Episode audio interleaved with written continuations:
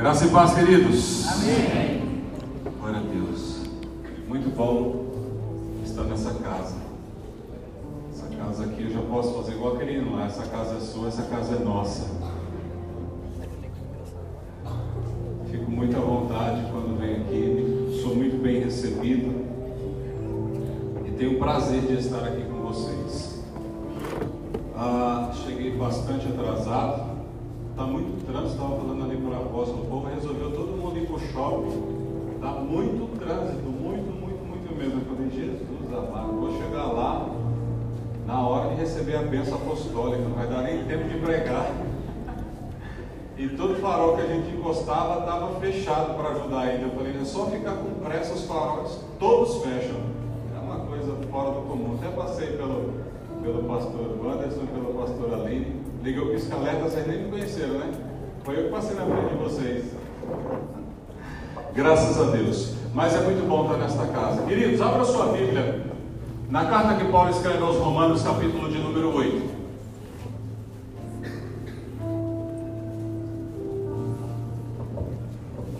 A partir do verso de número 31.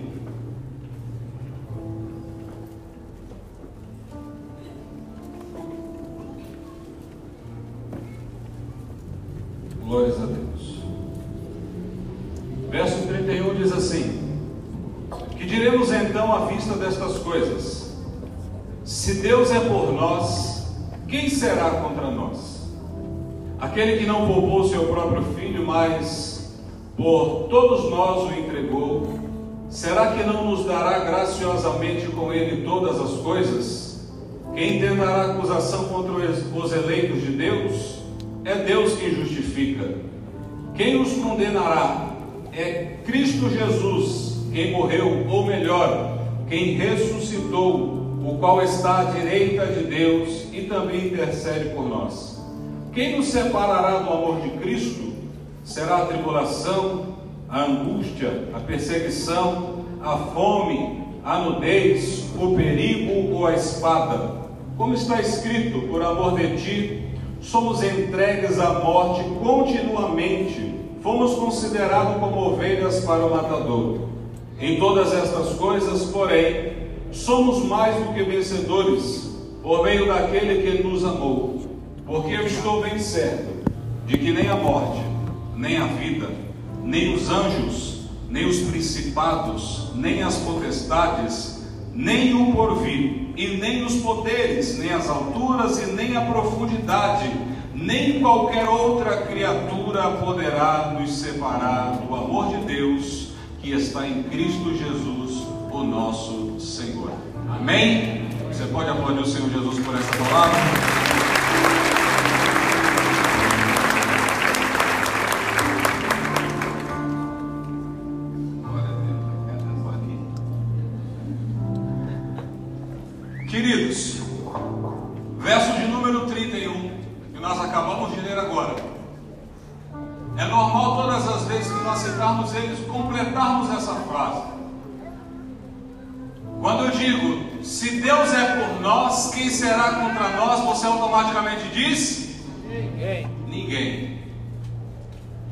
Antes de eu começar a dizer o que Deus colocou no meu coração para falar nesta noite, eu queria falar algo a respeito deste versículo.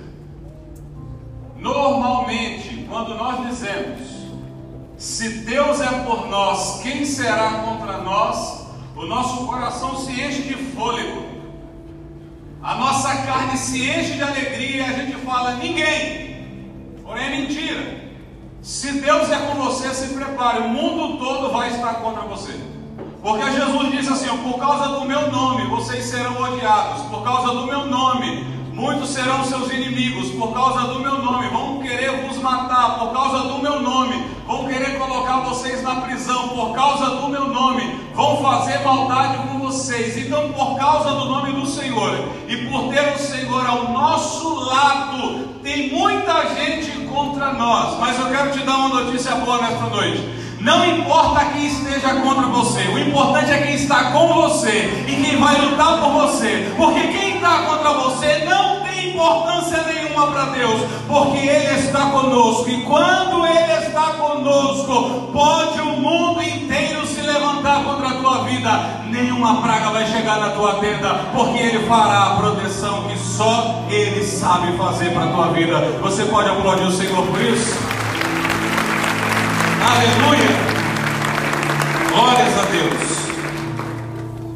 Pois bem, quanto tempo da nossa vida muitos de nós passamos pensando no que não deu certo?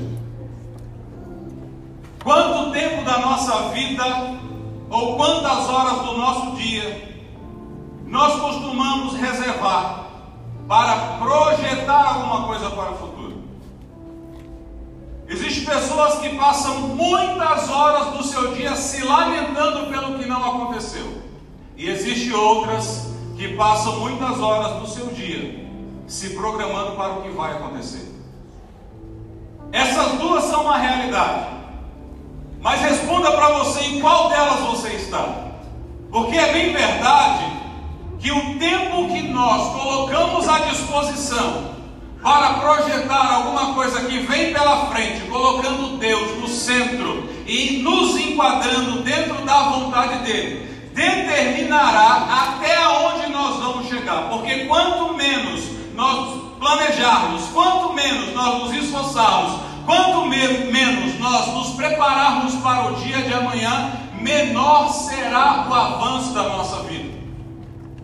Tem muita gente que está esperando alguma coisa sobrenatural acontecer para que o natural possa se mover. Mas na realidade Deus está esperando que o natural comece a se mover para que o sobrenatural te encontre em movimento e você entre dentro do tempo de Deus e Ele te visite com a graça dele e muitas coisas passem a acontecer na sua vida.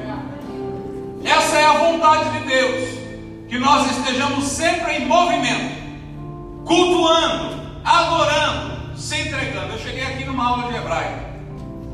Isso é muito bom. A palavra evodan que o apóstolo usou aqui, ela também significa cultivar. Foi da onde saiu a palavra culto. A palavra culto é dessa raiz evodan. Então, quando Deus faz o homem e coloca no jardim, ele não pede para trabalhar, ele pede para oferecer culto. Porque enquanto você cultua, Deus trabalha. Não vou falar de novo, você não entendeu. Deus não fez você para você trabalhar, Ele fez você para você cultuar. Porque enquanto você cultua, Deus trabalha. Enquanto você adora, Ele faz por você o que ninguém mais pode fazer. Porque Ele não quer que você faça o esforço braçal. Ele quer que você faça o esforço da adoração, o esforço do Espírito, o esforço da entrega, o esforço do reconhecimento. Porque quando você sabe de onde vem, você tem muito motivo para adorar. Muito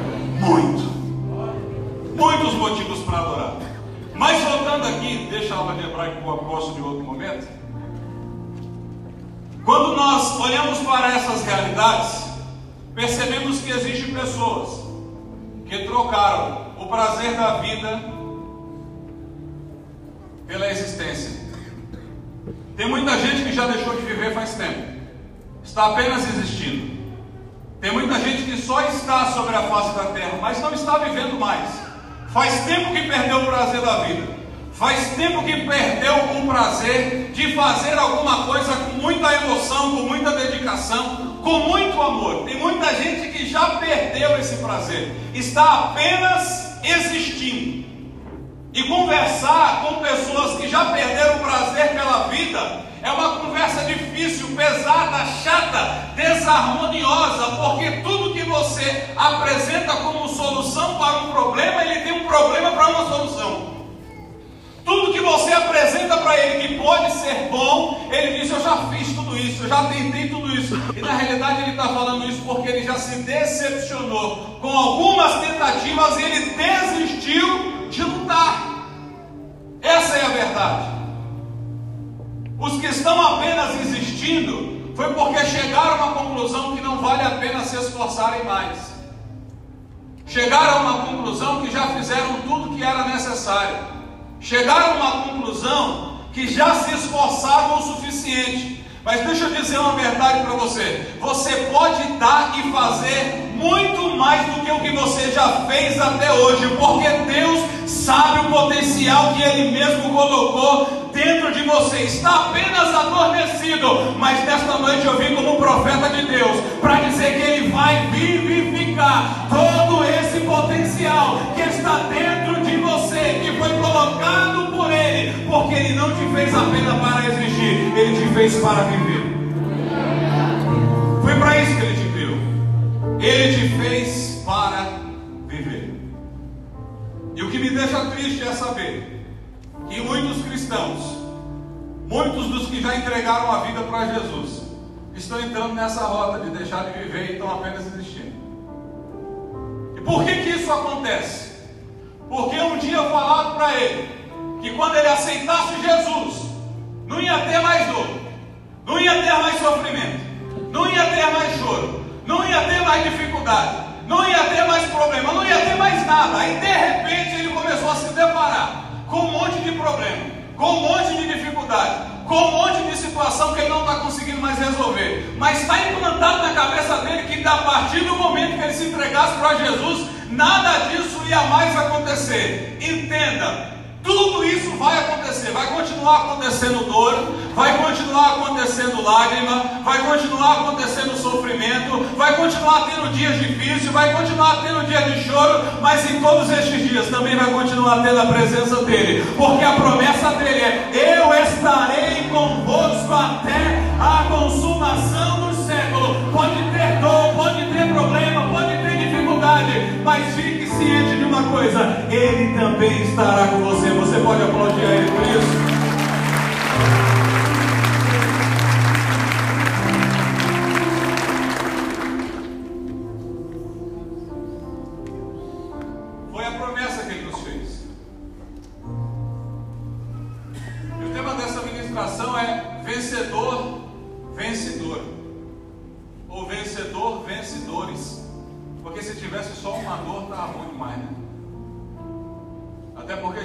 Assim: No mundo tereis aflições, e não aflição.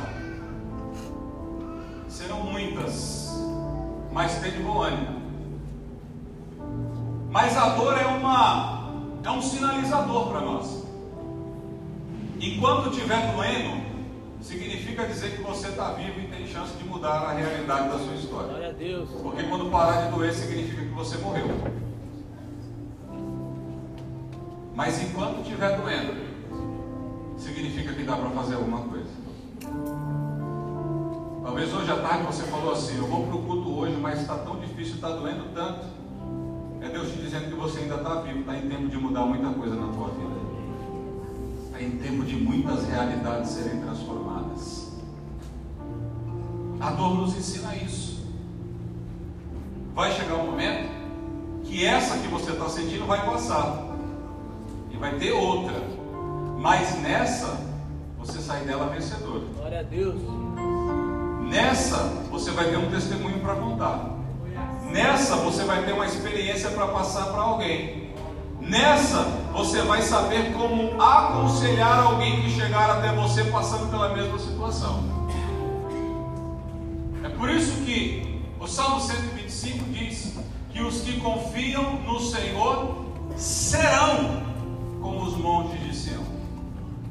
Tradução original diz isso: serão e não são.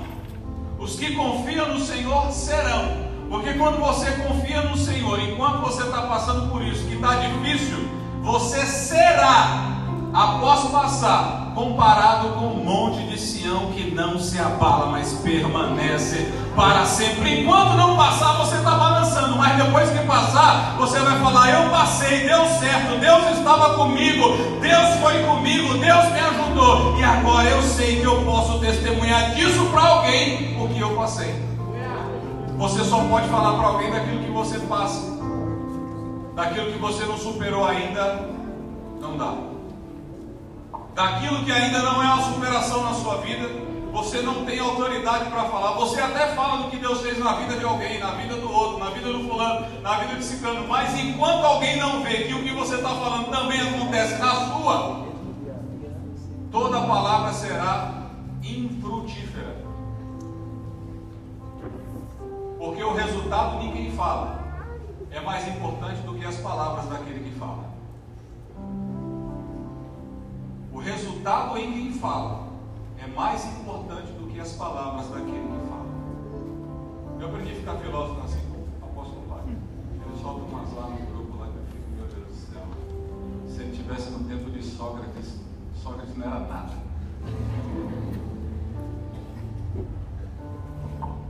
Mas, queridos, nós precisamos ter certeza de algumas coisas. Em Cristo, em Cristo já existe uma palavra liberada para nós. Nós somos mais do que vencedores. Essa é a palavra que está liberada em Cristo para todos nós. E qual o segredo para permanecer vencedor? É não sair dele. Por que, que muitos perdem? Porque sai de Cristo. Porque não tem como perder estando em Cristo. Porque já está decretada uma vitória dele. Nele nós somos mais do que vencedores. Capítulo 8 de Romanos que nós lemos começa assim no primeiro versículo dizendo: Portanto, agora, condenação nenhuma há para os que estão em Cristo Jesus. Essa é a primeira palavra de vitória que tem dentro desse texto. Ou seja, não existe mais condenação para aqueles que estão em Cristo Jesus. E não tem vitória maior do que saber que não existe mais condenação para a nossa vida. Porque essa condenação que Paulo fala nesse texto é a condenação do inferno. Estar em Cristo já nos livrou do inferno. Amém. Que era o que a gente merecia. Estar em Cristo já nos poupou de conhecer o inferno. Todas as outras dificuldades ou todas as outras vitórias de ordem humana, que dependem também de esforços nossos para conquistar, a força para vencer está no Cristo. E a gente não pode sair dele. O problema é que tem muita gente achando que a dificuldade que ele tem hoje é maior do que a condenação que existia na vida dele que colocaria no inferno. Tem muitos querendo desistir de Cristo não por causa do inferno, estão querendo desistir de Cristo por causa de uma doença. Tem muitos querendo desistir de Cristo por causa de uma enfermidade. Tem muitos querendo desistir de Cristo, de Cristo por causa do marido. Não que o seu marido não vale a pena, não que a sua esposa não vale a pena, mas ele não pode ser mais importante do que Cristo, nem a sua esposa pode ser mais importante do que Cristo. Você não pode desistir de Cristo por causa das coisas, senão você passa a entender ou acreditar que a condenação do inferno é coisa pouca.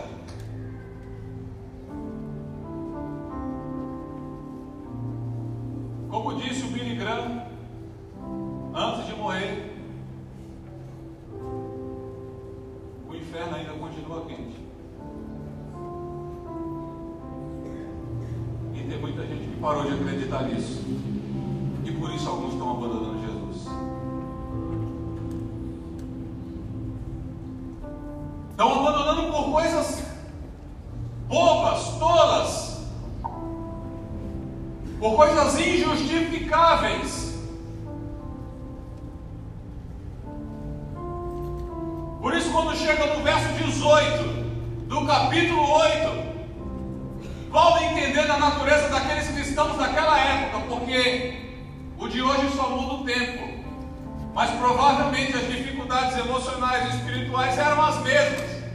Aí ele vai dizer: porque a presente provação deste tempo agora não se pode comparar com a glória que há de ser manifestada.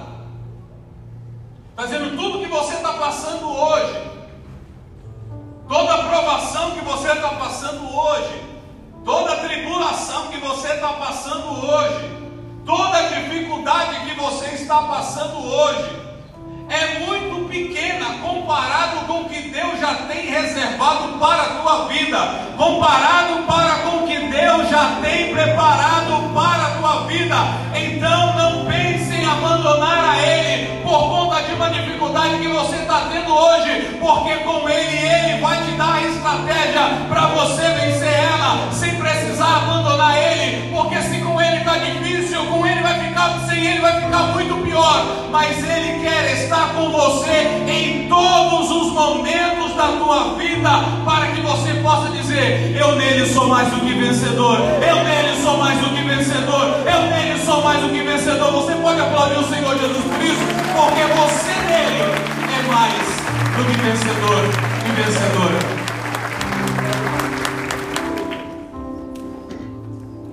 Livro de Juízes, capítulo de número 6. Conta numa, história lá. E o verso 2 diz assim: E prevalecendo a mão dos midianitas sobre Israel, fizeram os filhos de Israel para si, por causa dos midianitas, covas que estão nos montes, cavernas e fortificações. Verso 1 diz que os filhos de Israel voltaram a praticar o que desagradava a Deus e caíram na mão dos inimigos por mais 40 anos. E nesse cenário de perseguição, de roubo, de saques, de afronta, diz o verso 2 que por causa dos midianitas, muitos daqueles fizeram covas, cavernas e fortificações. Seja, em um tempo de crise, em um tempo de dificuldade, em um tempo de problema, aonde todo, todo esse enfrentamento maior estava se dando porque o povo tinha retornado para a idolatria, em vez deles repararem o que estava fazendo e se voltarem para Deus, eles preferiram lutar sem Deus. Eles falaram: vamos criar uma estratégia para que a gente consiga passar por esse tempo, por esse momento, sem Deus. Por isso o texto diz que uns fizeram covas, outros fizeram cisternas e outros criaram fortificações. Ou seja, cada um foi dando o seu jeito para vencer aquela situação sem recorrer à pessoa certa. Porque o ser humano é muito disso. Desde lá do Gênesis, o homem vem tentando viver a parte de Deus. Desde lá do Gênesis, o homem vem procurando uma maneira de viver independente de. Esse é o desejo do homem. Do homem sem Deus, diga-se de passagem. Viver sem Deus, esse é o desejo do homem sem Deus.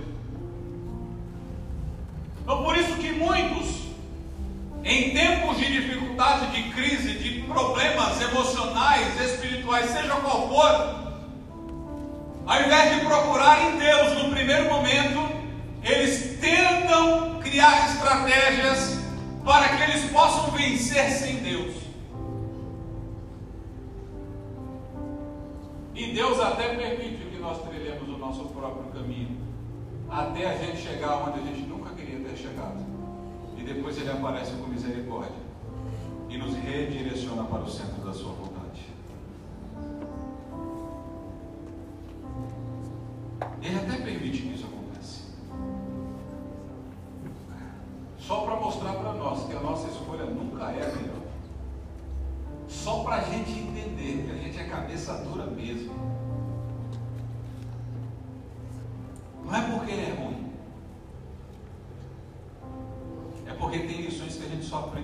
Sofre.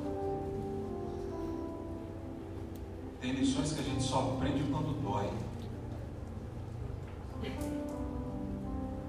Tem lições que a gente só aprende quando a gente coloca a mão na cabeça e fala assim: não era para mim ter feito isso.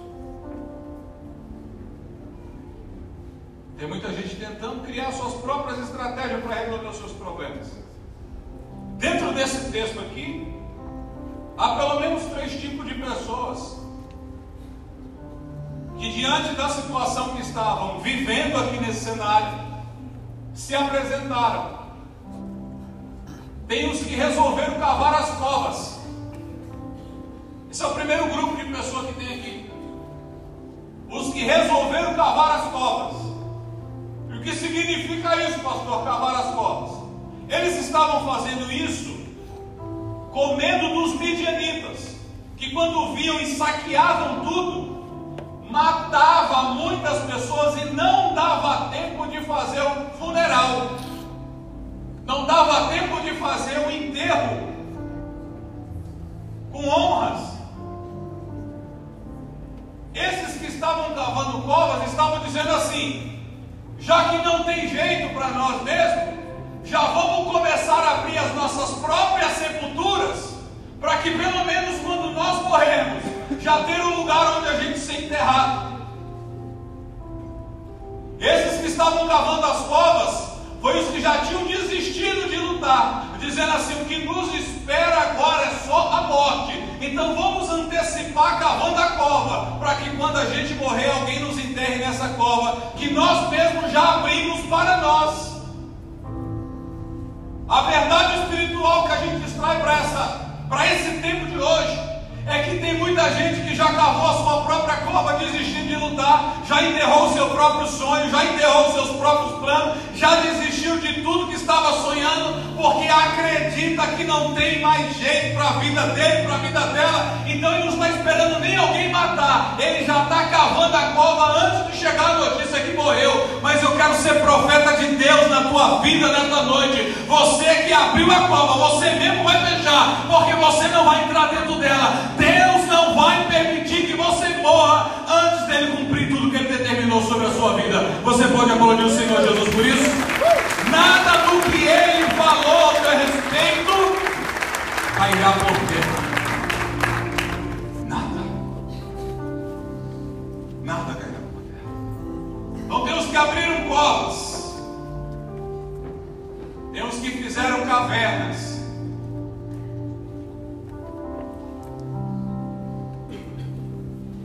Fazem cavernas são aqueles que se escondem dentro dos seus próprios mundos diante dos problemas. Os que fazem as cavernas são aqueles que, em vez de sair para lutar, eles entram para se esconder. Vou ficar aqui escondido porque aqui ninguém me vê, aqui eu não corro perigo, aqui ninguém me acha, aqui está tudo certo. Quando tudo passar, eu apareço. Só que se escondendo ninguém vence nada. Se escondendo ninguém alcança nada. Se escondendo ninguém chega a lugar nenhum. Tem muita gente dentro das suas cavernas. Construíram as suas cavernas particulares. E ninguém mais entra lá dentro.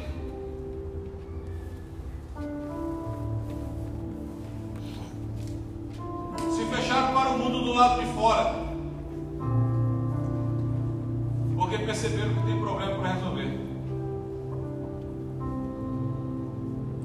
Só que não é se escondendo que ninguém vai vencer. É saindo para lutar com Cristo ao seu lado. Que você sairá vencedor. E dentro desse mesmo texto tem os que fizeram as fortalezas.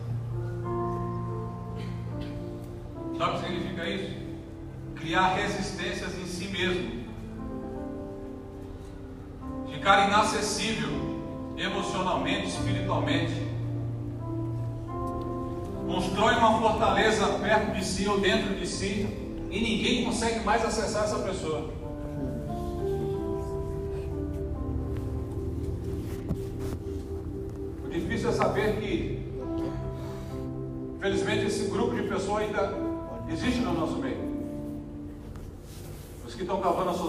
Covas, os que, estão, os que estão entrando dentro das suas próprias cavernas e os que estão criando as suas fortalezas para ficar intocáveis.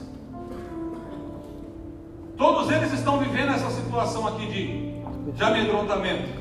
Só que dentro desse mesmo texto, lá no verso de número 11, tem um outro homem na história tem um homem chamado Gideão. E o verso 11 diz assim: Então do Senhor veio e assentou-se debaixo do carvalho que estava em Ofra, que pertencia a Joás, o Rita. E Gideão, seu filho, estava malhando o trigo no lagar. para salvar dos midianitas. O verso 11 diz que um anjo aparece, se assenta e fica assistindo Gideão trabalhar. A atitude de Gideão chamou a atenção daquele anjo. Porque aquele anjo estava dizendo assim, provavelmente, se fosse eu, ele também tinha tudo para estar cavando cova. Ele também tinha tudo para estar entrando em alguma caverna. Ele também tinha tudo para estar dentro de alguma fortificação. Mas mesmo passando pelas mesmas situações, ele resolveu se levantar e ir fazer alguma coisa, porque entendeu que não é se escondendo, não é criando resistência, não é fugindo que vai se resolver os problemas existentes, é lutando, é batalhando, é fazendo, é acreditando que o Deus que começou a boa obra é fiel para terminar tudo aquilo que ele começa. Se você recebe, aplauda ele, porque a obra que ele começa, ele também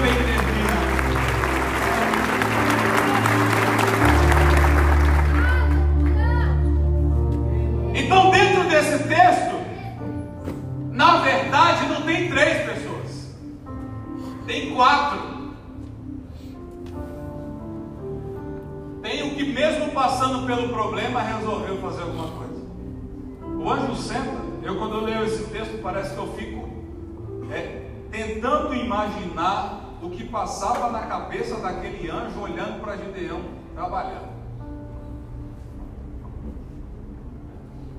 E Gideão estava tão envolvido com o trabalho que nem percebeu que tinha alguém o observando. Ele estava tão envolvido no que estava fazendo que não se apercebeu que tinha alguém vigiando ele. Porque é assim que acontece. Quando você está envolvido com o que você está fazendo, você não fica prestando atenção em quem está te observando. Você quer fazer. É verdade que tem uns que ficam observando para ver quem está olhando para ver se ele está fazendo. Mas quem se compromete com o fazer, não se preocupa com quem está vendo. Porque tem um que está vendo. Quando você se compromete com o que fazer, você não se preocupa se o seu líder vai ver. Porque automaticamente ele verá pelo resultado. Mas você não faz para o seu líder ver. Você faz porque você sabe que ele está vendo. Você faz porque você sabe que Deus está enxergando. Você faz porque sabe que quem precisa ver está vendo.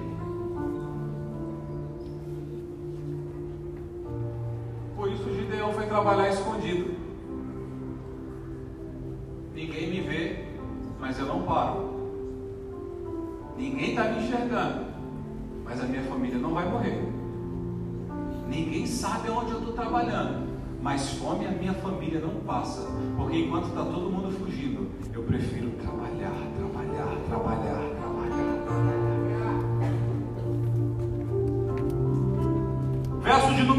5 de Romanos 8. Quem nos separará do amor de Cristo? Será a tribulação? Será a angústia? Será a perseguição? Será a fome? Será a nudez? Será o perigo? Ou será a espada? Paulo está fazendo pergunta para a igreja dizendo: o que é capaz de nos separar do amor de Deus?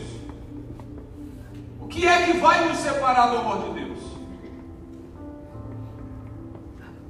Se alguma destas coisas conseguir te separar do amor de Deus, você nunca compreendeu o que é de verdade o amor de Deus. Se a tribulação te afastar do amor de Deus, você não entendeu o que é amor de Deus. Se a angústia te afastar do amor de Deus, você não entendeu o que é amor de Deus. Se a escassez te afastar do amor de Deus, você não entendeu o que é amor de Deus. Porque quando ele faz isso, ele fala essa pergunta, na sequência ele diz, porque eu estou bem certo que nem a morte, nem a vida, nem agora, nem o tempo vindouro, nem as potestades, nem os principados, nada será capaz de nos separar do amor de Deus em Cristo Jesus, o nosso Senhor. Nada. E quando nós entendemos que nada é nada mesmo, tudo isso aqui a gente compara com nada do lado do amor de Deus. Tudo isso é visto nada do lado do amor de Deus. Por isso o verso 27 diz assim: todas estas coisas somos mais do que vencedores. Em que coisas? Na tribulação. Em que coisas? Na angústia. Em que coisas? Na fome. Em que coisas? Na perseguição. Em que coisas? Em tudo que você imaginar aí que seja difícil para você. Em todas estas coisas, tanto as que Paulo está citando, quanto as que você está enfrentando, em todas elas você é mais do que vencedor, porque nada disso é maior do que o que Deus fez pela tua vida. Nada.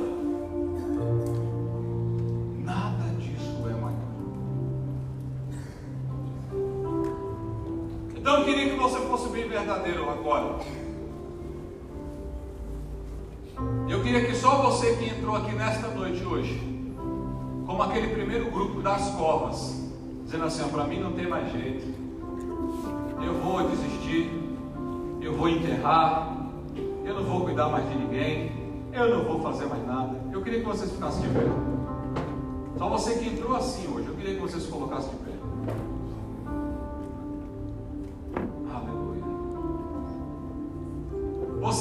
Entrou aqui como grupo da caverna, quer saber de uma coisa? Eu vou entrar dentro da minha caverna e vou ficar escondido lá. E não vou fazer mais nada, vou sumir da vista do apóstolo, vou sumir da vista do meu discipulador, vou sumir da vista de todo mundo, ninguém vai me encontrar mais. Se você entrou aqui desse jeito, eu queria que você ficasse de pé também. Vergonha nenhuma há para você nisso. Pode ter certeza. E você que está cheio de resistências,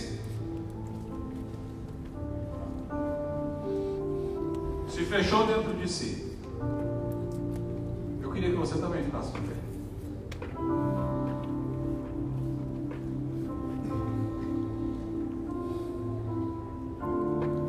E vocês que levantaram, que estão dizendo que viveram essa, essa condição, mas que vocês querem sair daqui como um Gideão, entendendo que você é mais do que um vencedor. Eu queria convidar você para vir ao altar. porque você será devolvido para sua casa de maneira diferente hoje. Você será devolvido para a sua realidade, entendendo que em Cristo você é mais do que vencedor. Você será devolvido para dentro das suas realidades, entendendo nele você pode todas as coisas, nele você é vencedor, nele você conquista, nele você realiza, nele você faz. Pastor, mas está doendo. Entenda: vencedor, vencedores, vencedor, vencedores. Você que não veio, eu queria que você se colocasse de pé e estendesse a sua mão para cá, na direção desses que vieram, e levantasse a sua voz em oração. Pai, em nome de Jesus Cristo, nós queremos nesta noite, ó Pai, apresentar diante do Senhor estas vidas que estão neste altar, ó Pai, que entenderam as realidades que cada um deles estão enfrentando, mas que também compreenderam a tua palavra e sabem do o Senhor já colocou dentro de cada um deles e que não existe nada que o mundo possa oferecer, que não existe nada que o mundo possa fazer, que não existe nada que possa acontecer na vida deles que seja maior do que o teu amor pela vida de cada um deles. Então hoje eles estão tomando a posição diante de ti, ó Pai, de voltarem para casa não mais os mesmos, de voltarem para casa não mais com os mesmos pensamentos e com as mesmas realidades existentes, mas eles estão dispostos, ó Pai, a voltar como um Gideão, entendendo que está difícil, mas vai continuar trabalhando, entendendo que está doendo, mas vai continuar lutando, entendendo, ó Pai, que está trazendo lágrima, mas não vai abrir mão, porque sabe que no Senhor é que está a nossa vitória, sabe que é no Senhor que está o nosso respaldo, sabe que é no Senhor que está a palavra que vai mudar o destino da nossa vida. Então, Pai, eu te peço pela vida deles nesta noite. Que cada um deles receba do Senhor o que só o Senhor pode dar. Que cada um deles receba do Senhor o que só o Senhor tem para dar. Que cada um deles receba do Senhor aquilo que só o Senhor tem para oferecer para a vida deles. Os que estão precisando de força, da força, Senhor. O que estão precisando de vigor, da vigor. O que estão precisando de esperança, da esperança. O que estão precisando de coragem, da coragem. Os que estão precisando de esperança para acreditar que o casamento vai dar certo, que a família vai dar certo, que o filho vai voltar, que a porta vai abrir, que a faculdade vai chegar, que tudo que eles estão esperando, ó Pai querido, se for falta de esperança, dá esperança para eles, porque o Senhor é o Deus da esperança. Oh, aleluia! Candarabadagachore, candarabás. Candarabadagachore, candarabás. Oh, aleluia! Sim, Espírito Santo. Só o Senhor pode. Só o Senhor faz. Só o Senhor realiza. Candarabadagachore,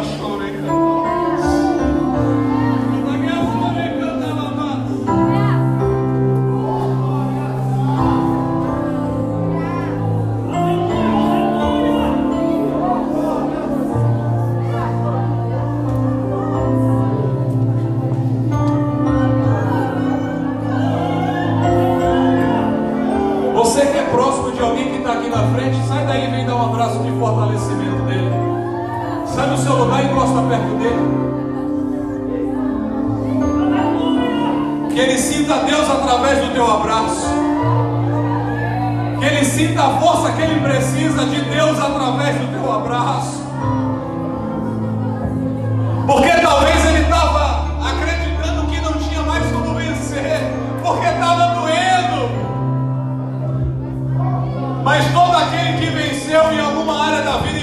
vencedor. Todo aquele que venceu em alguma área da sua vida passou por frustrações. Todo aquele que venceu em alguma área da sua vida enfrentou dificuldades. Todos os que venceram tiveram lutas, mas venceram porque não abriram mão das realidades que estavam sendo enfrentadas.